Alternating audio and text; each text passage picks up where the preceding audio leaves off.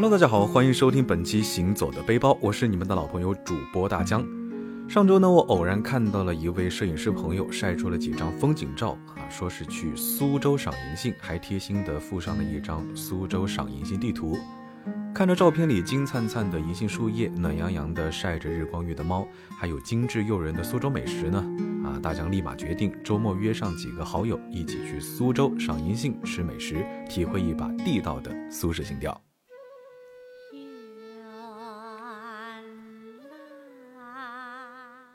驱车前往苏州的路上，我突然想起很多年前在一家剧院啊听了场昆曲《游园惊梦》，那是我第一次听昆曲，但瞬间呢就被这种一唱三叹、婉转缠绵的唱腔吸引了。良辰美景奈何天，赏心乐事谁家院？或许呢，只有吴侬软语的江南才能造就这种清丽悠远的曲调。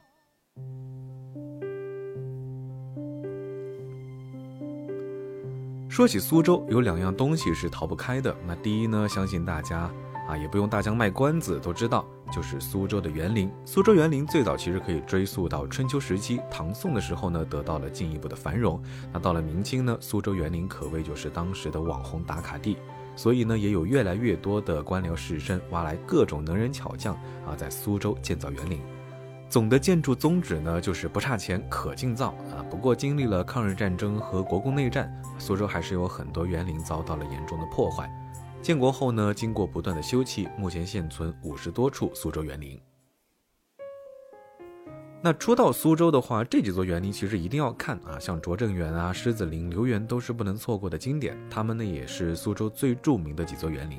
这里面呢，拙政园的名气是最响啊，也是苏州现存最大的古典园林。它和同在苏州的留园以及颐和园、避暑山庄一起称为中国四大名园。拙政园呢，整体是分为东、中、西三部分啊，像包含了啊蓝雪堂啊、坠云峰啊、雏香堂、倚红亭、别有洞天、流听阁等等。啊，这些呢其实都是必去的，尤其是这个蜀香堂啊，堂前的银杏是金黄璀璨，丝毫不逊于京都御苑。而对面的水边枫叶呢，在这个季节也是应了那一句“最是秋风管闲事儿，红塌枫叶白人头”。不过好在大江呢还年轻啊，看到这个秋景呢，不是感怀，而是默默的拿出手机默默打卡。朋友说这里拍照呢是都不用怎么修图啊，饱和对比一拉，全部都是大片。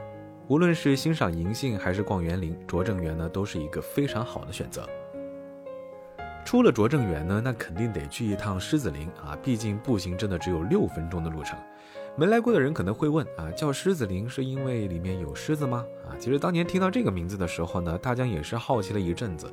其实呢，狮子林最大的特点就是假山多，石峰林立，而这些假山石头呢，形状像狮子，所以就得名狮子林。因为假山多，可以钻来钻去，所以小朋友的话会比较喜欢这儿。本地的朋友说呢，每年来狮子林赏菊是苏州本地人的习惯。小时候会觉得狮子林就是中国版的游乐园，啊，现在长大了不会像小时候那么喜欢钻假山，但是呢，每年来狮子林已经成为了他的一种老习惯。但除了开得正好、造型优美的菊花，狮子林的银杏和枫叶呢，也正是观赏的好时候啊。虽然已经到了秋天，但是花草树木生机勃勃，不输春天啊。当真是自古逢秋悲寂寥，我言秋日胜春朝。如果你就是冲着银杏来的话呢，那么你就一定不能错过道前街啊。苏州古城区银杏落叶景点众多，但是要说其中最有名，那无疑就是道前街。饮马桥到姑胥桥一段是银杏树最繁盛的地方，现在呢也恰好是最佳观赏期。那到一个地方旅行呢，光看可不行，尤其是像苏州这种盛产美食的地方，不吃几样地道的苏州美食，可不敢说自己来了苏州哦。天一冷的话，苏州人其实特别喜欢吃羊肉啊。藏书羊肉呢是苏州当地特别风靡的一种羊肉。藏书羊肉店呢是遍布大街小巷，但是要问哪里最正宗啊，可能还是要数发源地吴中区藏书镇。藏书穹窿山上呢盛产一种杉木啊，把这种杉木做成木桶呢，苏州人称为盆汤。用这种木桶熬汤会使羊汤色白味美啊，不但是去除了膻味，还有一种独特的木质清香。那如果你想吃地道的藏书羊肉，三星羊肉馆、和顺羊肉馆都是不错的选择。那除了羊汤，在苏州的话，其实你可以领略到羊肉的各种吃法啊，像白切羊肉、红烧羊肉、大蒜炒羊肚、烤羊排、羊羔啊，种类繁多，随便拎出来一样呢，都是叫得上号的美味。东山白切羊肉保留了羊肉最原始的鲜味啊，调料只放盐，炖煮八个小时后呢，起锅，再将去除掉羊骨的羊肉呢放置在荷叶上，等到羊肉温度降到室温，切两片羊肉配一碗阳春面，这个呢就是最地道的苏州美味了。那如果觉得白切羊肉味道太清淡的话呢，不妨可以试一试桃园红烧羊肉。当秘制老卤遇上太湖湖羊，羊肉的腥膻味道被巧妙化解，只剩下鲜香热辣、色泽诱人的温补佳品。那如果你爱浓油赤酱，那一定要去尝一尝吴中区的正泽红烧羊肉。阿龙羊肉店、桃园番阿六羊肉都非常的地道，浓油赤酱增加肉香，黄酒去膻提鲜，然后呢，在功力醇厚的老汤中接受洗礼，最后呢，用剪刀剪下，就成了面碗上的绝佳浇头。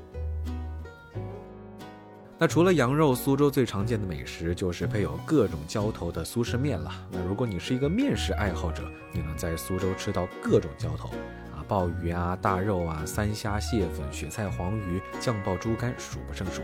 因为苏州的面馆真的是太多了，据说有两千多家，所以我来之前呢，也是特地请教了苏州的朋友。玉面堂的三虾面，旭城大厦的奥灶面必吃，其他的呢就随缘啦。毕竟呢，在苏州开起来的面馆，肯定也不会太难吃。那因为时间原因呢，我们只去了石路昌门附近的玉面堂啊，装修古色古香，边吃面边听苏州评弹，非常有苏式情调。三虾面里面的虾子呢是清晰可见，虾仁呢也是爽滑脆弹，一搅二转三拌，让每根面条上呢都裹上鲜香。那店里的招牌秃黄油面，色泽金黄，满满的蟹黄蟹肉，吃一口是无敌的过瘾。因为白汤面劲道可口，红汤面色泽诱人啊，就算是光吃面都会非常的满足。丰镇大肉面一大块肉吃起来肥而不腻，酥而不散。那如果不是肚子不允许呢，真的想把所有的浇头都尝个遍。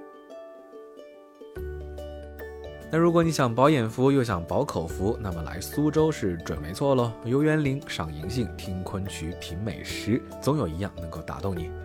好了，那说到这儿呢，本期行走的背包到这里就先要告一段落了。感谢大家对本期节目的收听，也欢迎大家关注我的微博“千大江”，谦虚的谦。那如果你了解苏州，知道更多好玩的、好吃的、好看的，欢迎在评论区里面推荐。我们下期节目再见喽，拜了个拜。